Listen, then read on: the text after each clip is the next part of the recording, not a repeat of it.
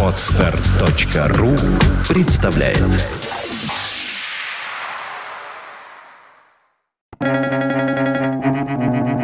Свободное радио Компьюлента.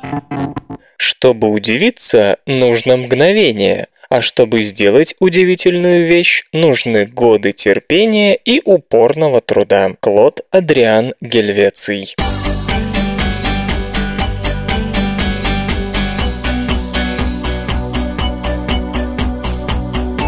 Здравствуйте, в эфире ударный выпуск свободного радиокомпьюлента, и вы слышите удивительного Лёшу Халецкого.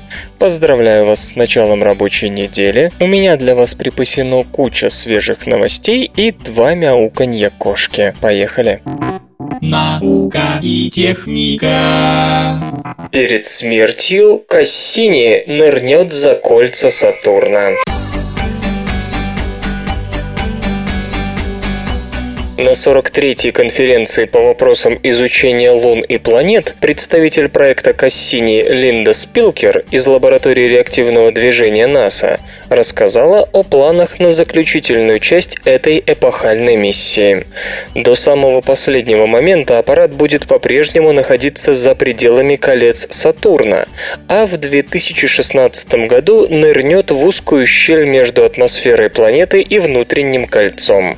Кассини успеет совершить 22 оборота, что позволит ученым составить подробные карты гравитационного и магнитного полей планеты, а также прольет свет на странности во внутренней скорости вращения Сатурна. Кроме того, будут получены невиданно точные данные о кольцах. Вероятно, специалисты смогут измерить их массу и разобраться с их возрастом. Одни говорят, что кольца – ровесники Солнечной системы, а другие, что они образовались относительно недавно, в результате распада одной или нескольких комет.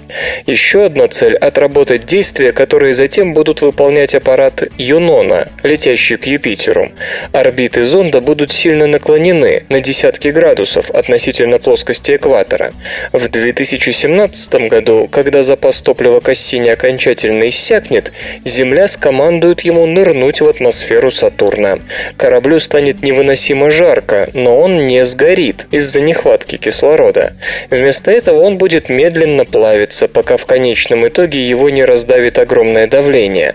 Эту экзекуцию необходимо предпринять для того, чтобы ни одна часть Кассини не попала случайно на энцелад или титан, на которых может существовать жизнь, а вместе с нею земные микроорганизмы. В 90-х годах аналогичным образом в атмосфере Юпитера был уничтожен спутник Галилео. Кассини находится на орбите Сатурна уже 8 лет, за это время с его помощью было сделано множество открытий. Именно он обнаружил гигантские струи жидкой воды, вырывающиеся из-под ледяной оболочки Энцелада, предоставил данные о климате Титана, изучил процессы, протекающие в кольцах Сатурна. Какого цвета обитаемые планеты? Взгляните на снимок Земли из космоса. Вода голубая, растительность зеленая. А может так случиться, что последняя окажется красной, фиолетовой или синей? Вопрос далеко не праздный. В скором времени охотники за экзопланетами смогут получать намного больше информации, чем когда-либо. На что стоит обращать внимание, прежде всего при поиске фотосинтетической активности? Казалось бы, ответ очевиден – кислород. Но только если фотосинтез происходит так же, как на Земле, с выделением кислорода. Не будем забывать, что наш фотосинтез начинался в ином режиме. Другой вариант – цвет поверхности планеты с учетом особенностей излучения местной звезды. Фотосинтез – это биохимическая реакция, производящая энергию и создающая новую биомассу за счет энергии солнечного света. Дабы использовать энергию по назначению, специальные молекулы подстерегают фотоны с определенной длиной волны. Полученная энергия передается в реактор, где вода разлагается, и освобожденные электроны начинают свое путешествие по клеточной мембране. В качестве побочного продукта выскакивает кислород. На Земле большая часть светособирающих молекул зеленые. Этот цвет обусловлен тем спектром света, который достигает поверхности планеты. Два фактора играют роль, когда встает вопрос о том, какие фотоны использовать – количество света и его энергия. Синие фотоны несут много энергии, но их мало. Красные менее энергичны, но встречаются чаще. Зеленые фотоны находятся вне золотой середине. У них мало энергии, и они не слишком мобильны, поэтому земная экосистема выбрала зеленый свет для отражения этих ненужных фотонов. Соответствующим образом можно предположить, как обстоят дела на других планетах. Возникновение растительности наиболее вероятно там, где звезды горят достаточно долго, чтобы дать возможность развиться сложным формам жизни. Это светилы спектральных классов F, G, K и M. F – большие и горячие, их свет насыщен энергией. M – звезды маленькие и холодные, они имеют более низкий энергетический спектр. G и K расположены где-то посередине. Планеты, находящиеся в системах F звезд, получают большую дозу синего света, поэтому местной растительности надо отражать избыток фотонов высокой энергии, и листья там, скорее всего, голубые. На планетах M-систем в почете все фотоны, и там эволюционно выгодным будут такие пигменты, которые позволяют впитывать свет любой энергии. Скорее всего, тамошние растения обладают радужной окраской. Есть даже черные экземпляры, которые поглощают все длины волн в пределах видимого спектра. В 2006 году Джон Рейвен из Университета Данди и Чарльз Коккел из Открытого университета опубликовали несколько любопытных рассуждений на эту тему. По их расчетам, для того, чтобы на Земле протекал фотосинтез в отсутствии Солнца, на небе должно быть в 10 миллионов раз больше звезд. Если бы Луна каким-то фантастическим образом вдруг оказалась единственным источником света на планете, его хватило бы на фотосинтез, но только в очень небольших масштабах. Фотосинтез может протекать и при искусственном освещении. Джек О'Мелли Джеймс из Университета Сент-Эндрюс, Великобритания, и его коллеги вышли за рамки занимательной биофизики и проанализировали двойные системы со звездами классов G и M. Главное, растительность на планетах таких систем получает свет то от одного, то другого вида. Быть может, это привело бы к возникновению организмов, способных в течение какого-то времени усваивать один свет, а затем оперативно перестраиваться. Господин О'Мелли Джеймс отмечает, что подобная способность потребовала бы значительных энергетических инвестиций. Если одна из звезд дает достаточно энергии, то такая перестройка никому не нужна. Ну а если приходится ловить свет обоих светил, то, возможно, инвестиции в двойную систему фотосинтеза были бы оправданы. Анализ лунных образцов не подтвердил гипотезу столкновения Земли с Тейей. Новый анализ изотопов в лунных минералах поставил под сомнение распространенную гипотезу о формировании ближайшего соседа Земли. Большинство ученых считают, что в начале своего существования Земля столкнулась с гипотетическим телом размером с Марс под названием Тея, в результате чего на орбите нашей планеты образовался диск магмы, который со временем превратился в Луну. Компьютерные модели показывают, что по крайней мере 40% материала должно должна была дать Тейя. Один из способов проверить гипотезу заключается в анализе изотопов в породах, привезенных с Луны. Предыдущие исследования установили, что пропорции изотопов кислорода в лунных образцах не отличаются от земных. Это странно, ведь состав Теи, скорее всего, был иным. Но вполне возможно, что Земля обменивалась кислородом с диском магмы, оттого так и получилось. На этот раз Дзюнь-Дзюнь Джан из Чикагского университета и его коллеги из Бернского университета уделили внимание изотопам титана в 24 образцах лунных пород и грунта. Отношение изотопа титана 50 к титану 47 – еще один индикатор происхождения Луны.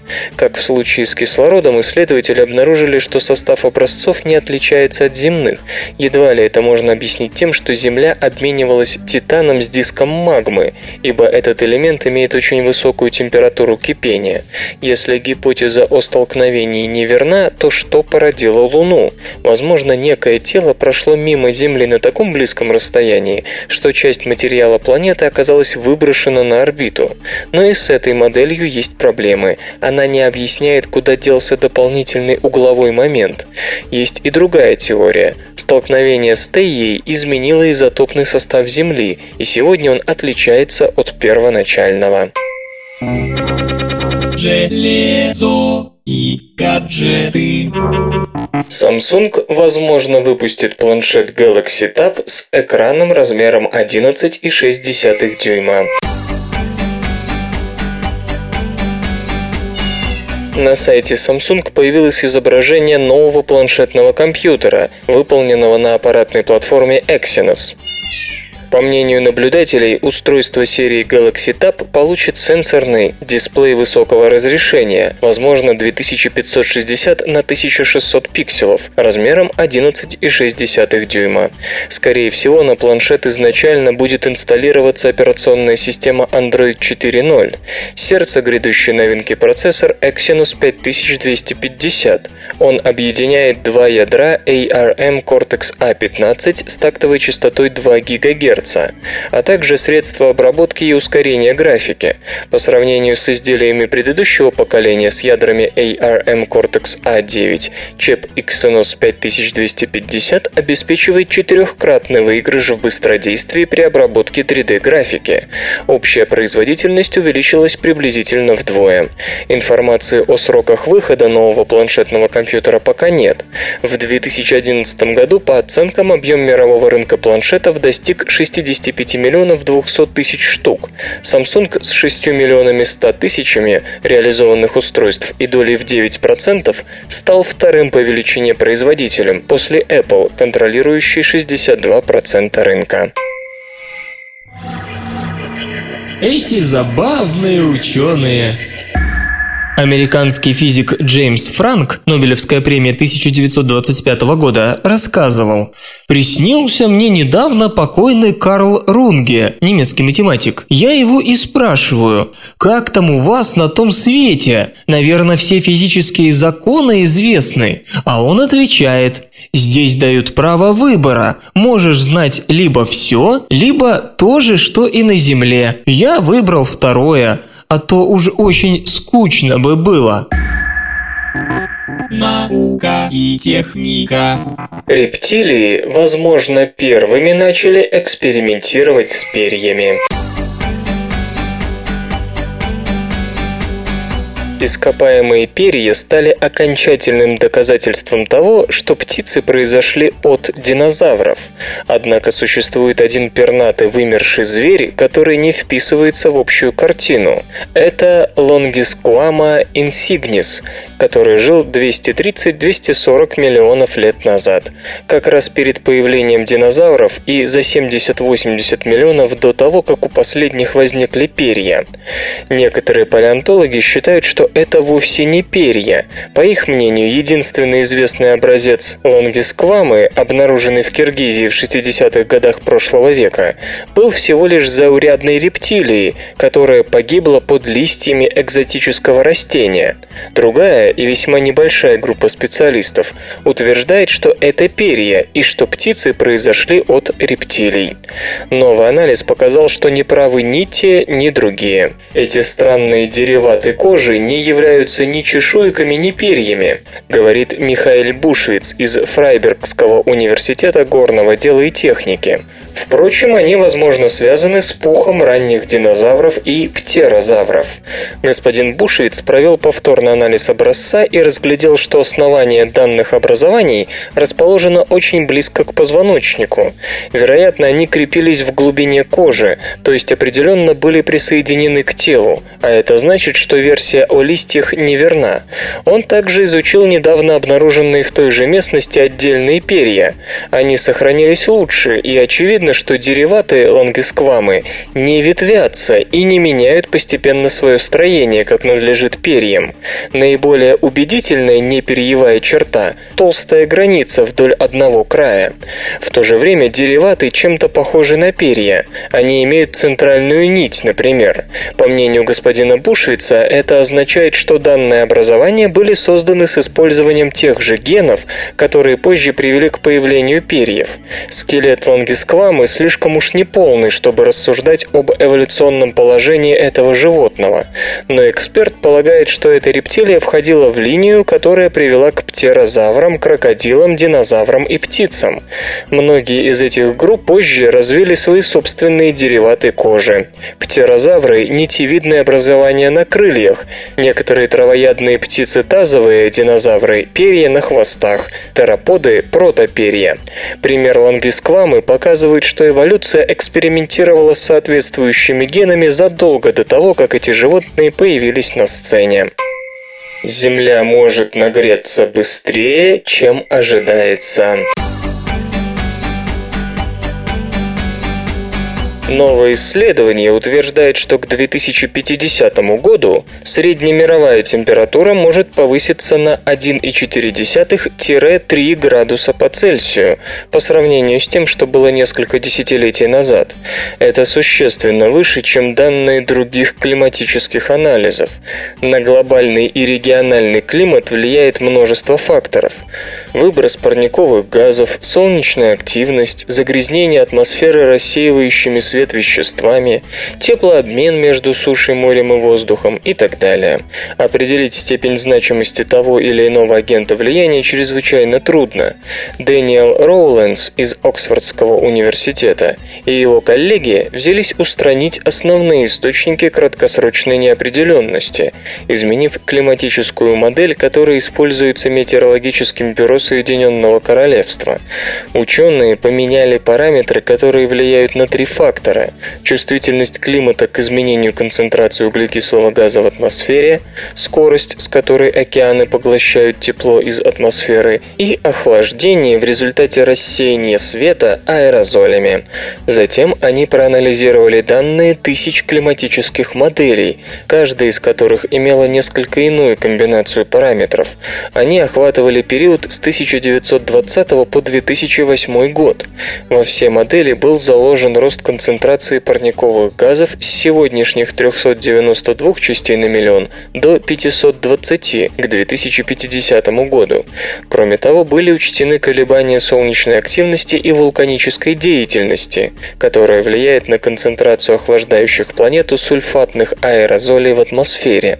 Специалисты отбросили те результаты моделирования, которые не соответствовали наблюдениям регионального климата в более чем 20 локациях моря и суши за последние последние 50 лет. Две трети из оставшихся, которые лучше всего соответствовали этим наблюдениям, показали, что среднемировая температура в 2050 году повысится на 1,4-3 градуса по Цельсию относительно среднего показателя 1961-1990 годов. Модели, экстраполировавшие текущую динамику потепления, говорили о том, что рост составит около 1 градуса по Цельсию. Более сложные сложные расчеты, результаты которых легли в основу прогноза межправительственной группы экспертов по изменению климата, утверждали, что потепление не превысит двух с четвертью-двух с половиной градусов. Мы могли бы поучиться устойчивому природопользованию у древних народов.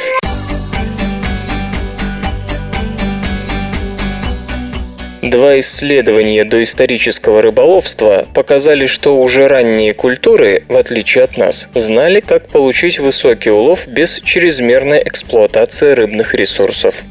Через 30 лет человечеству надо удвоить производство продовольствия, иначе мы просто не прокормимся. Дабы достичь этой цели, наша блестящая цивилизация могла бы воспользоваться примером древних народов.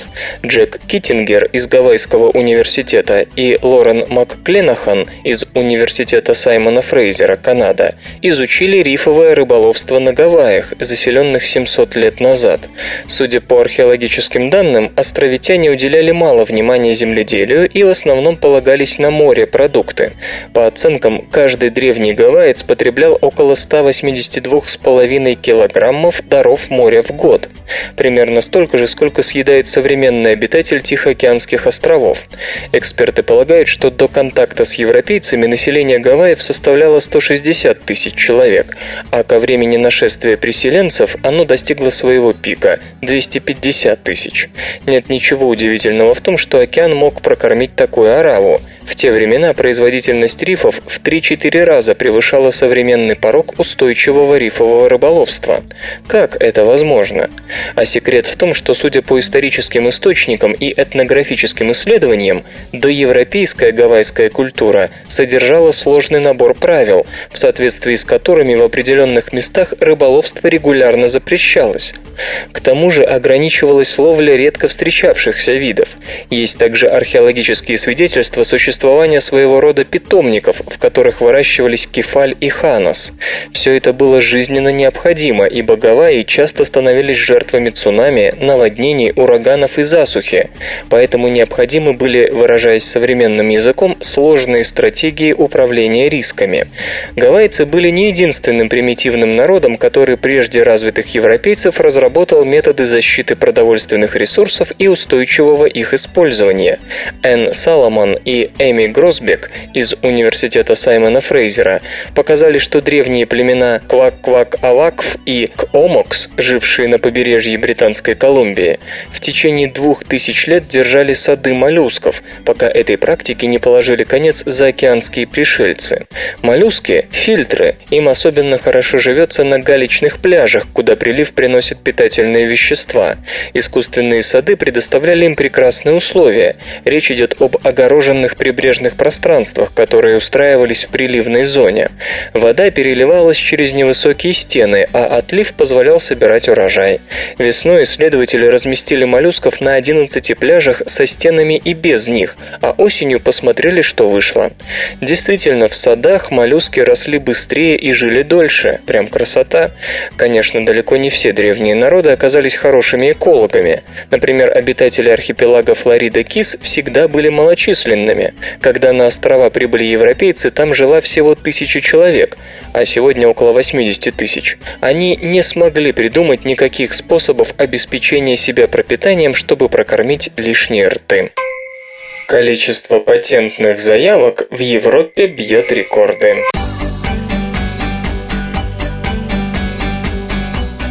В Европейское патентное бюро в 2011 году было направлено рекордное количество патентных заявок – 244 437, что на 3,7% больше по сравнению с 2010. Президент Европейского патентного бюро Бенуа Батистелли отмечает, что компании активно защищают интеллектуальную собственность, поскольку патенты являются одним из инструментов укрепления бизнеса в условиях жесткой конкуренции информации. Европейское патентное бюро принимает патентные заявки от компаний, организаций и индивидуальных разработчиков в 38 европейских государствах. В ходе проверок приблизительно 6 из каждых 10 запросов отклоняются. В прошлом году бюро выдало 62 115 патентов, что на 6,9% больше, чем в 2010. Из 244 тысяч заявок, направленных в бюро в 2011, приблизительно четверть пришла пришлась на американские компании.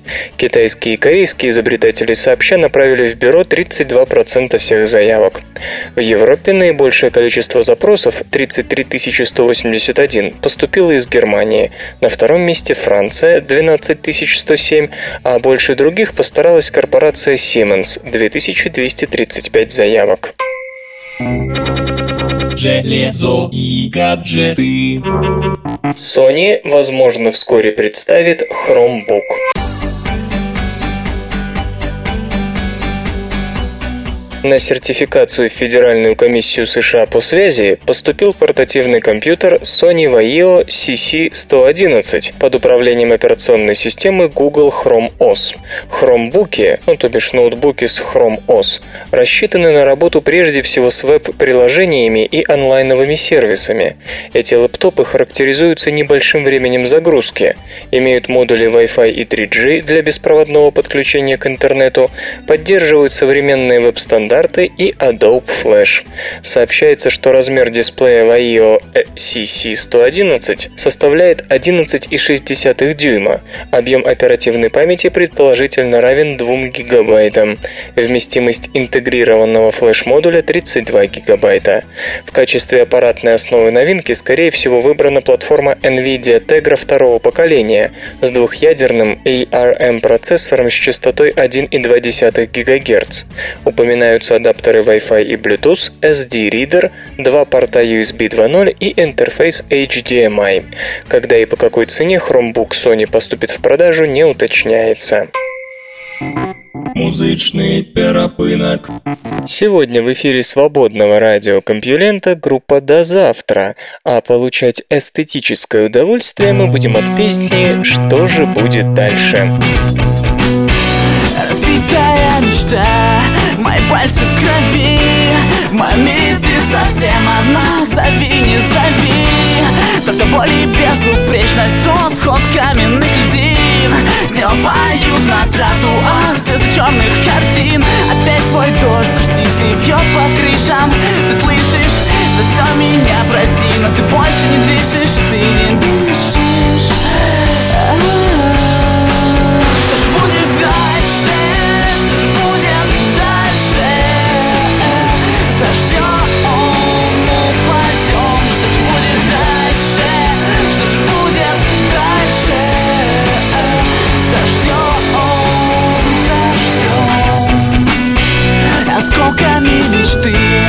Отражением себя. Эти шрамы как следы за то, что не стало тебя. Это роль скорее вечный пост манекенов витрин С неба поют на тротуар слезы черных картин. Опять твой дождь густит и бьет по крышам. Ты слышишь, за все меня прости Но ты больше не дышишь, ты не дышишь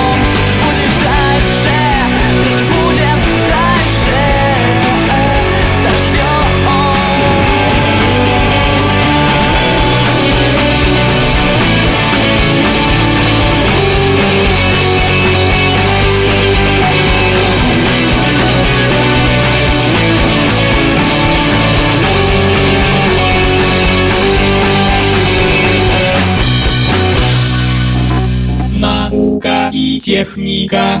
Число друзей зависит от размера мозга.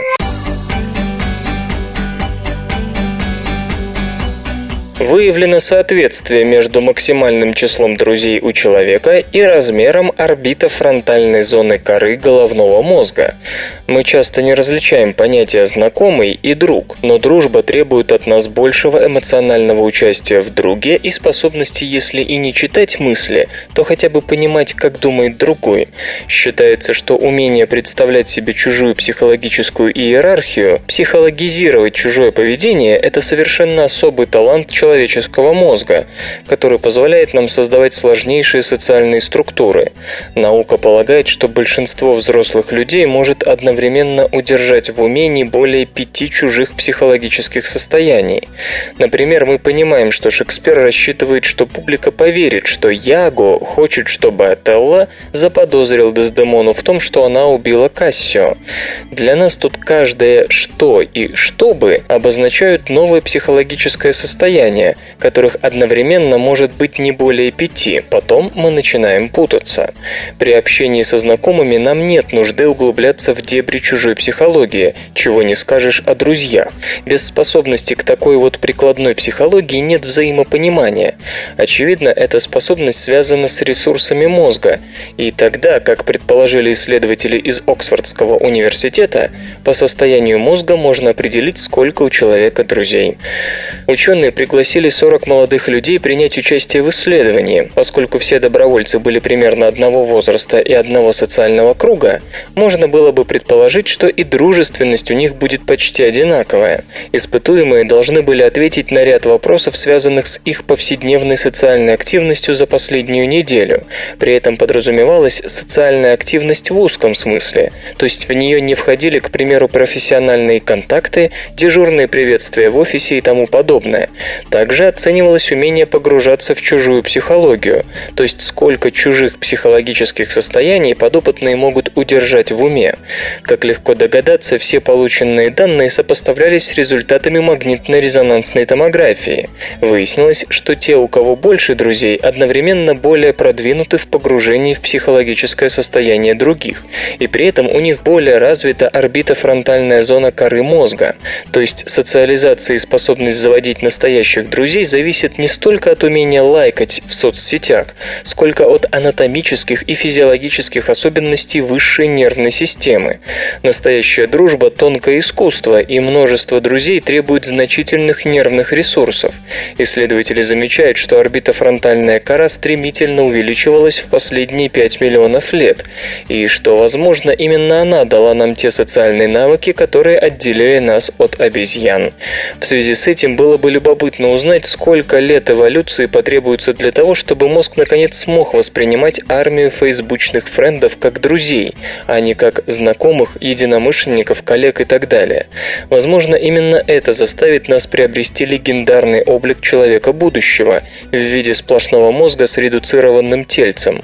Впрочем, сами исследователи призывают не сводить все исключительно к размерам мозга. Пол, возраст, личностные качества и культурная традиция также оказывают не немалое влияние на способность человека понимать ум и сердце другого.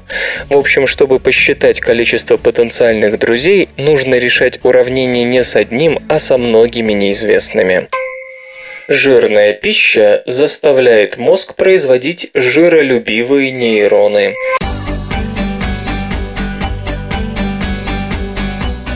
Нездоровая диета стимулирует появление новых нейронов в главном эндокринном переключателе мозга – гипоталамусе.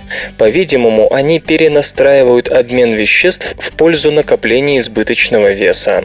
Жирная пища заставляет мозг производить жиролюбивые нервные клетки, которые требуют еще больше жиров и могут стать причиной появления избыточного веса. Об этом сообщают в журнале Nature Neuroscience исследователи из Университета Джонса Хопкинса США, изучавшие связь между метаболизмом и нейрогенезом у мышей. Известно, что небольшая зона гипоталамуса, называемая медиальной возвышенностью, способна генерировать новые нервные клетки даже у взрослого организма. Гипоталамус участвует в регуляции всех метаболических путей. Он собирает информацию о состоянии обмена веществ и управляет всей эндокринной системой. Очевидно, любые изменения в диете должны вызывать у гипоталамуса какую-то реакцию. Исследователи сажали мышей на сверхжирную диету, из-за которой в медиальной возвышенности начиналось усиленное производство нервных клеток. Через несколько дней нездорового питания животные демонстрировали все признаки ожирения, а в мозгу у них образовывалось в 4 раза больше нейронов, чем за это же время у мышей, евших обычную пищу. И связь между диетой и нейрогенезом вовсе не была односторонней. Новообразованные клетки сами работали на ожирение. Ученые подавляли появление новых нейронов, из-за чего мыши сохраняли подвижный образ жизни и не наращивали вес, хотя продолжали сидеть на нездоровой диете. То есть сама по себе жирная пища не провоцировала ожирение. Чтобы переключить метаболизм на появление избыточного веса, должны были образоваться специальные нейроны, которые, по-видимому, давали добро на необходимые метаболические перестройки. Так что исследователям удалось получить весьма наглядное доказательство того, что много нервных клеток – это не всегда хорошо. Возможно, у этих новообразованных нейронов есть и другие функции. Но чтобы выяснить это, потребуются дальнейшие эксперименты. Ученые говорят, что и у человека, и у мышей эти клетки берутся от одних и тех же предшественников – клеток тоницитов, чьи функции до конца еще не ясны. Возможно, задача тоницитов состоит в том, чтобы производить нейроны, настроенные на решение той или иной конкретной метаболической проблемы, хотя в данном случае эти нейроны не решают проблему, а скорее создают ее. Возможно, такой же механизм работает и у человека, и тогда в будущем от ожирения можно будет избавляться хирургическим удалением микроскопического кусочка нервной ткани. Зеленый чай маскирует тестостероновый допинг.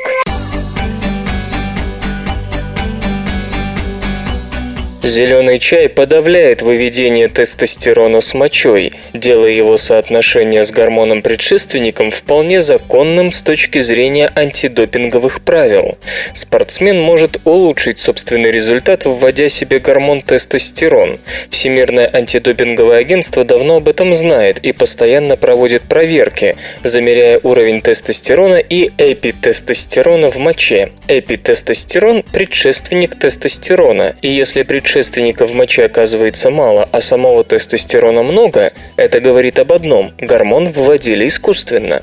Врачи констатируют применение допинга и спортсмена дисквалифицируют. Но тестостероновый допинг можно, как оказалось, легко замаскировать зеленым чаем. Исследователи из Университета Кингстона обнаружили, что флавоноиды катехины, содержащиеся в зеленом чае, подавляют работу фермента УДФ глюкуроназилтрансферазы трансферазы. Этот фермент пришивает к молекуле тестостерона остаток глюкороновой кислоты, и гормон, снабженный глюкороновым придатком, быстрее выводится с мочой из организма. Если же подавить работу фермента, количество тестостерона в моче упадет, и соотношение его и предшественника станет как бы нормальным. Катехины есть в зеленом и белом чае, но отсутствуют в черном. По словам ученых, не нужно никаких сверхдоз, достаточно выпить выпить относительно большую чашку зеленого чая, чтобы уровень тестостерона в моче сильно упал. Так что спортсмены легко могут запереть тестостерон в организме, получая все бонусы от гормона и не опасаясь быть пойманными на допинге. Результаты экспериментов ученые опубликовали в журнале Steroids, а также особо оповестили о своем открытии Всемирное антидопинговое агентство. Очевидно, теперь антидопинговой полиции придется спешно модифицировать свои методы, чтобы научиться определять незаконные законное количество тестостерона даже на фоне зеленого чая. Создан грудной имплантат, сдерживающий ремиссию.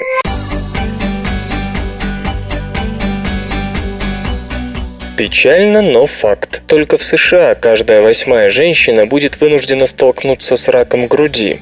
Большинство несчастных подвергнется операции по хирургическому удалению опухоли, что потребует проведения дополнительной процедуры восстановления формы груди путем внедрения соответствующего имплантата. К сожалению, рак очень обманчивый объект лечения, и злокачественные клетки вернутся в виде новой опухоли по меньшей мере к каждой пятой изначально диагностированной имплантированной пациентке. Оттого ученые давно задаются вопросом, возможно ли разработка такого материала для имплантата, который не только восстановит форму утраченного, но и позволит снизить обычную скорость рецидива, в идеале до нуля. И вот биохимики из Университета Брауна с радостью сообщают о первых положительных результатах, достигнутых в этом направлении. Создан имплантат с поверхностью, которая на наноразмерном уровне напоминает ложе с гвоздями, способная эффективно препятствовать раковым клеткам в их стремлении организовать себе новый дом и зажить там веселой и беззаботной жизнью. Имплантат из разрешенного к соответствующему использованию материала, но с необходимыми модификациями, внесенными на наноуровне, единственный в своем роде. Кроме того, по словам разработчиков, он не только разрушает, но и способен к некоторому созиданию. В частности, он притягивает здоровые клетки молочной железы. Вначале исследователи нанесли на стеклянную поверхность 23-нанометровые полистиреновые шарики, а затем покрыли их одобренным к использованию в имплантатах сополимером молочной и гликолиевой кислоты PLGA. Так и был получен обычный внешний имплантат, поверхность которого покрыта граничащими друг с другом выступами около 23 нанометров в высоту. Кроме того, были сделаны имплантаты с 300 и 400 нанометровыми пиками для сравнения. В лабораторных тестах уже после первого дня применения имплантата 23 нанометра было зафиксировано 15% уменьшение производства протеина VEGF, от которого зависит развитие эндотелиальных клеток рака молочной железы. Сравнение велось с имплантатом, обладающим обычной поверхностью. К слову, 23-нанометровые пики проявили себя много лучше, чем 300 и 400-нанометровые. Пытаясь объяснить наблюдаемый положительный эффект, ученые сравнивают модифицированную поверхность с чем-то вроде ложа с гвоздями, которое лишает раковые клетки возможности получать столь необходимые питательные вещества. Онкоклетка лежит на гвоздях. Идеальный контакт с поверхностью невозможен. Питательные вещества уходят вглубь между гвоздей. Железо и, и, и, и, и, и гаджеты. Умные телевизоры набирают популярность.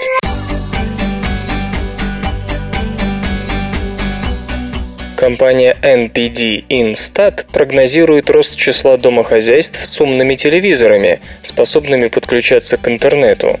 Сейчас в Соединенных Штатах приблизительно 25 миллионов семей имеют ТВ-панель, допускающую подключение ко всемирной сети. Однако лишь 12 миллионов домохозяйств используют эту возможность. К 2016 году, полагают аналитики NPD Instat, умные телевизоры появятся в 100 миллионах домохозяйств в Северной Америке и Западной Европе. Однако в ближайшее время основными устройствами, использующимися для просмотра видеоматериалов из интернета, будут оставаться персональные компьютеры. Напомню, что по слухам, на рынок умных телевизоров в скором времени может выйти компания Apple. Якобы она разрабатывает панели, которые позволят революционизировать ТВ-отрасль, превратив телевизоры в гигантские планшеты iPad. Такие устройства получат привязку к онлайновым сервисам Apple, Apple. Зрители смогут загружать различный мультимедийный контент, включая музыку и фильмы. Через панели можно будет общаться в социальных сетях, осуществлять веб-поиск и тому подобное. Пользователи смогут управлять такими устройствами при помощи голосовых команд, жестов и посредством виртуальной клавиатуры, отображающейся на экране.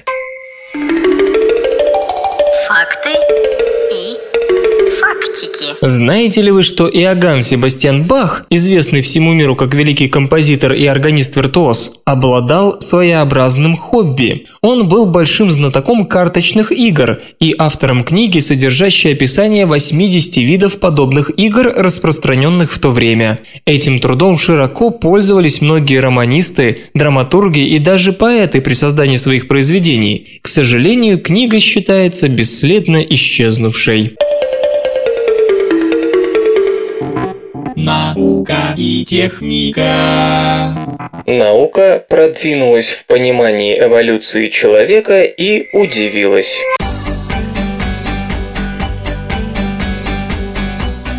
Фосфолипиды – основной компонент клеточных мембран всех организмов, начиная с одноклеточной археи и заканчивая растениями и млекопитающими. Причем фосфолипиды археи являются правовращающими изомерами, в то время как фосфолипиды всех других организмов – левовращающие.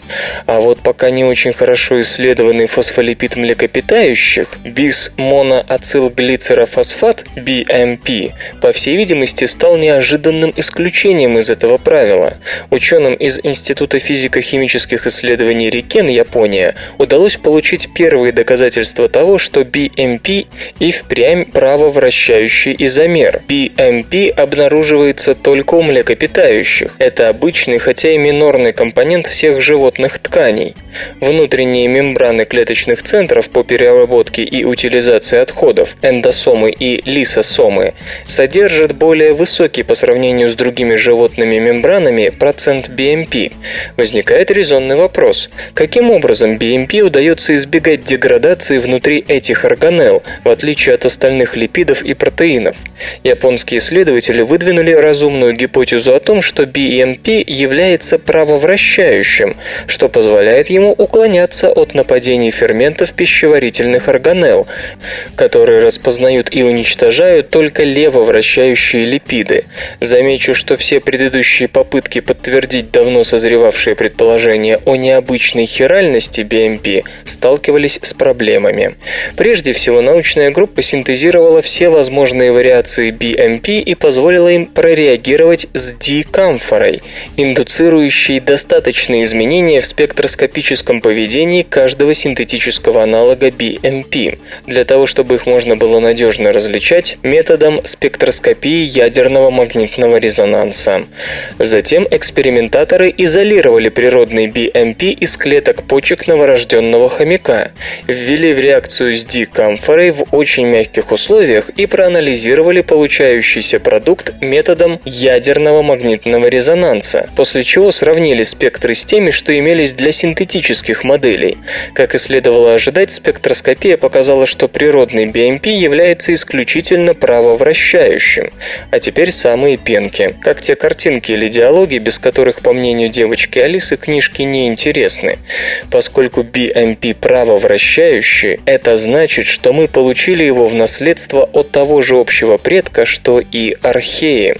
Следующим шагом станет поиск и идентификация ферментов, принимающих участие в биосинтезе BMP. И тогда, быть может, имея уже настолько детальную информацию о биосинтетических связях, мы лучше поймем, как эволюционировала жизнь на Земле. В любом случае, ощутить себя родственником какого-то одноклеточного довольно необычно, даже для тех, кто уже свыкся с ролью внучка гориллы. Как уничтожить раковые клетки их же оружием? Онкологи показали, как, блокируя ключевой фермент, помогающий конвертировать глюкозу в энергию, можно создать условия для уничтожения клеток рака простаты.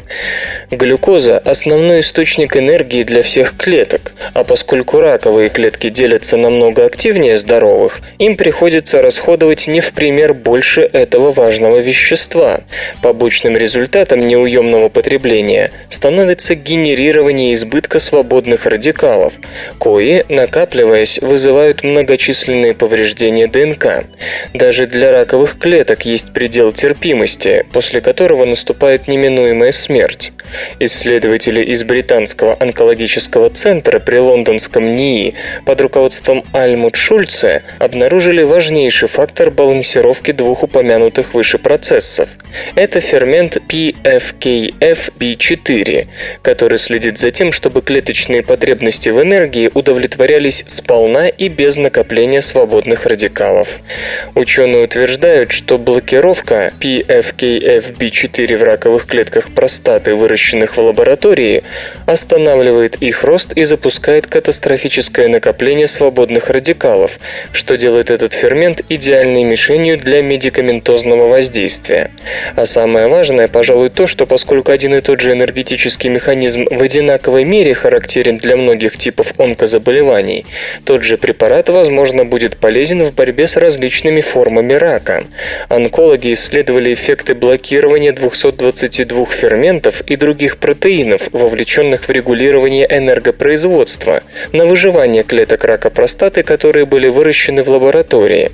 Сравнивая результаты, полученные для раковых и здоровых клеток, они смогли точно указать, какой именно протеин играет ключевую роль в выживании онкоклеток. Это позволило определить два гена – PFKFB4 и PRKAB1, которые похожим образом воздействовали на все три линии клеток, участвовавших в эксперименте. Кроме того, оба фермента показали изрядную эффективность против метастазов рака простаты, нежели первоначальные опухоли.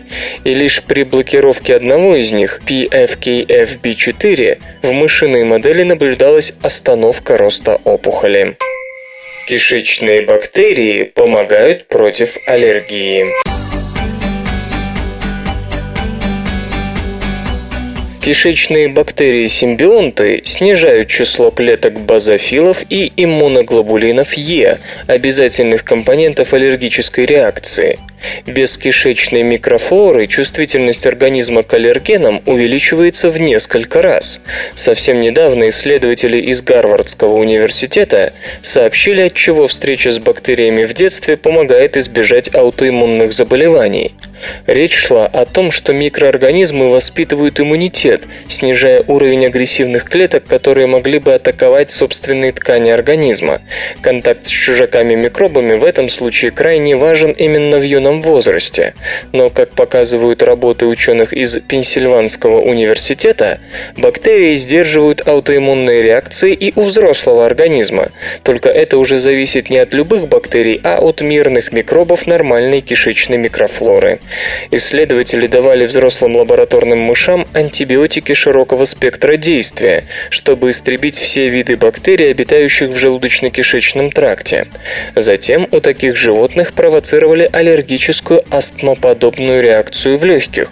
Выяснилось, что без кишечных микробов-симбионтов в ответ на аллерген в крови у мышей резко возрастал уровень базофилов, иммунных клеток, которые принимают самое активное участие во всевозможных аллергиях.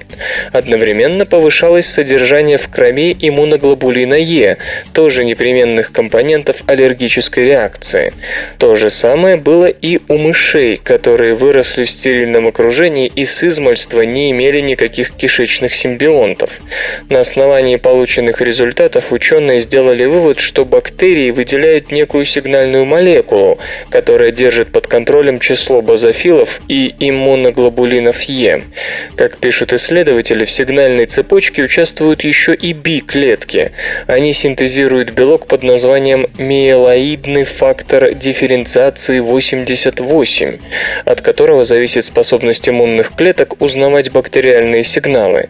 Иначе говоря, для того, чтобы держать аллергическую реакцию в узде, нужны бактерии-симбионты и иммунные молекулы-переводчики, которые будут преобразовывать бактериальные сигналы в понятные для иммунитета инструкции.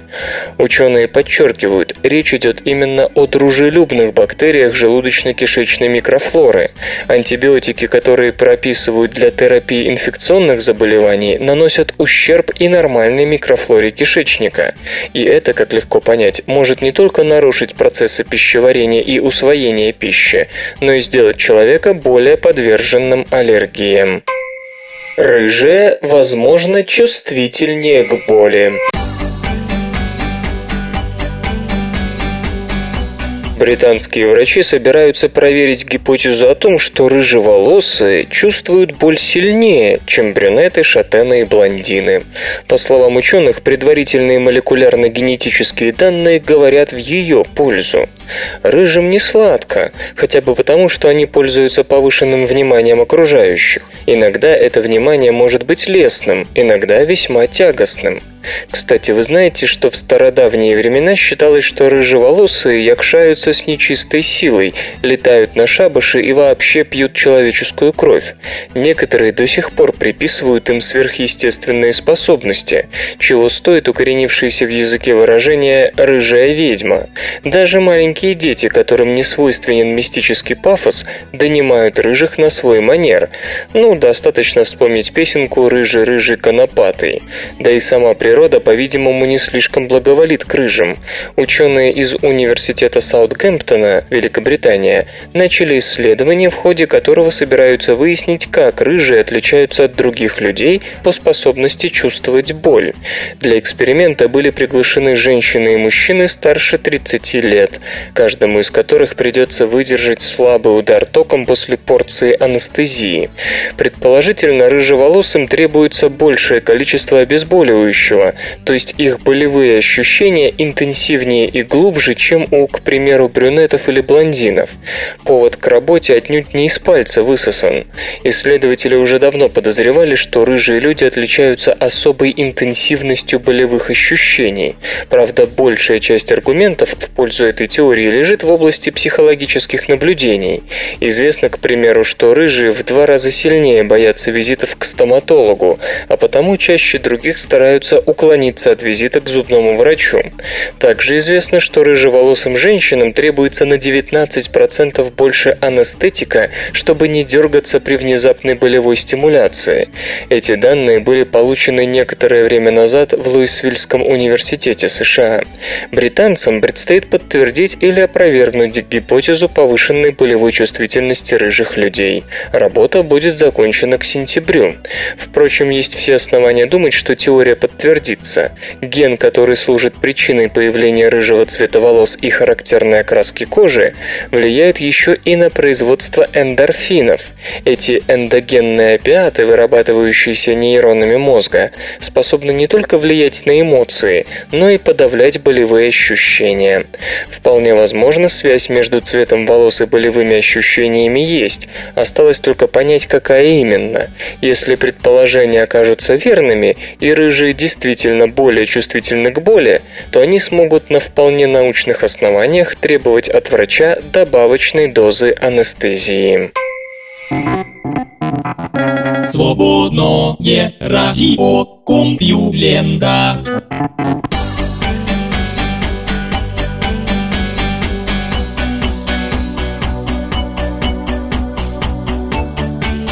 Ударный выпуск СРК подошел к концу. Загляните на сайт компьюлента.ру, там новостей еще больше. Ну а меня, Лешу Халецкого, вы обязательно услышите завтра. Обещаю и держите себя в руках. Свободное радио Компьюлента. Скачать другие выпуски подкаста вы можете на podster.ru